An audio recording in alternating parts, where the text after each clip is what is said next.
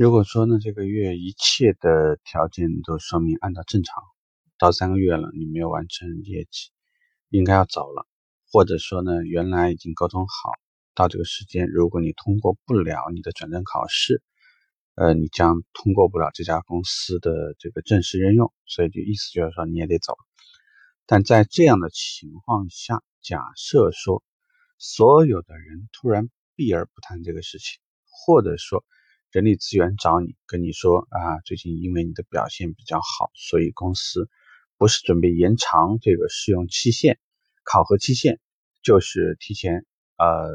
给你一个机会，再让你转正，或者是给你一个补考的机会。当然，这次补考你会发现非常容易的就通过了，意味着说你可以留在这家公司。出现这种情况的时候，你应该怎么想？怎么了？我应该在未来的时候怎么规划呢？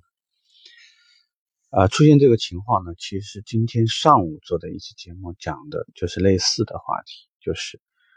有可能你并不是公司非常认同、非常满意的那个人，但是以前我们很早的时候做过一期话题呢，叫做“先要有劳动力，才会有战斗力”。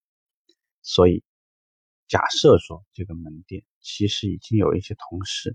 由于找到了更好的发展通道，或者说呢，他手上有一个更好的机会，甚至更糟糕的情况是，其实有好几个同事同一时间会跳槽到另外一家集团的一个什么门店的话，这家公司会突然面临既无战斗力又没有劳动力的情况，所以刚好这个机会就给到你了。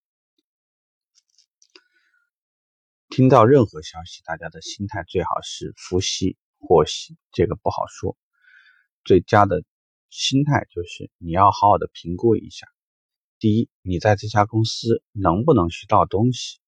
学到东西比赚钱更重要。这里我想明确一下，因为赚钱，尤其在年轻人而言，你怎么赚钱都不如以后赚的多。所以，学不学得到东西？如果根本就没有人教，意味着说以后在后面做事的时候没有人指点，容易出差错，所以背锅走人也是早晚的事情。第二呢，就是离职肯定会有原因，不是钱少了，就是这家公司比较容易受委屈，或者是环境很不公平。在这样的状况下，其实对于很多人的成长也是不利的。在这种状态下，你也要认真的评估一下。是老板现在暂时拿某一个人当刀干掉其他的人，还是说真的是非常认同你？呃，那么平时大家有没有交流？对于价值观念、人生观念这些方面，包括对于品牌的认同、对这家门店的认同，是不是大家都能达成共识？如果达成得了，只是有一些正常的人事流动，那我觉得这个对你来讲呢，也许是个好机会。呃，第三呢，其实这就是个心态问题。大家在职场上，其实任何时候流动是一件很正常的事情。所以，即使今天跟你说你天好地好，所以你最好是留在这家公司，但是过一两个月突然又翻脸，告诉你我都这么给你机会，你还是不行，云云啊，最后的结果是收拾收拾东西走了，这里不适合你。就这种可能性其实都是有的。所以在职场上呢，大家习惯习惯也就好了，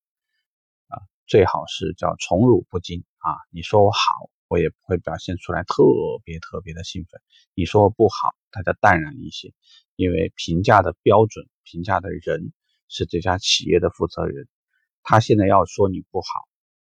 有的时候呢有解释的必要，有的时候解释再多也是多余，因为你在跟一个决定你命运的人讨价还价。其实未必有什么好结果，也不一定有好下场啊！所以大家如果遇到类似的事情，说好要滚蛋，现在呢却突然一下给到你一个好消息的时候呢，你试着想一下我说的这些话。OK，我们下期见。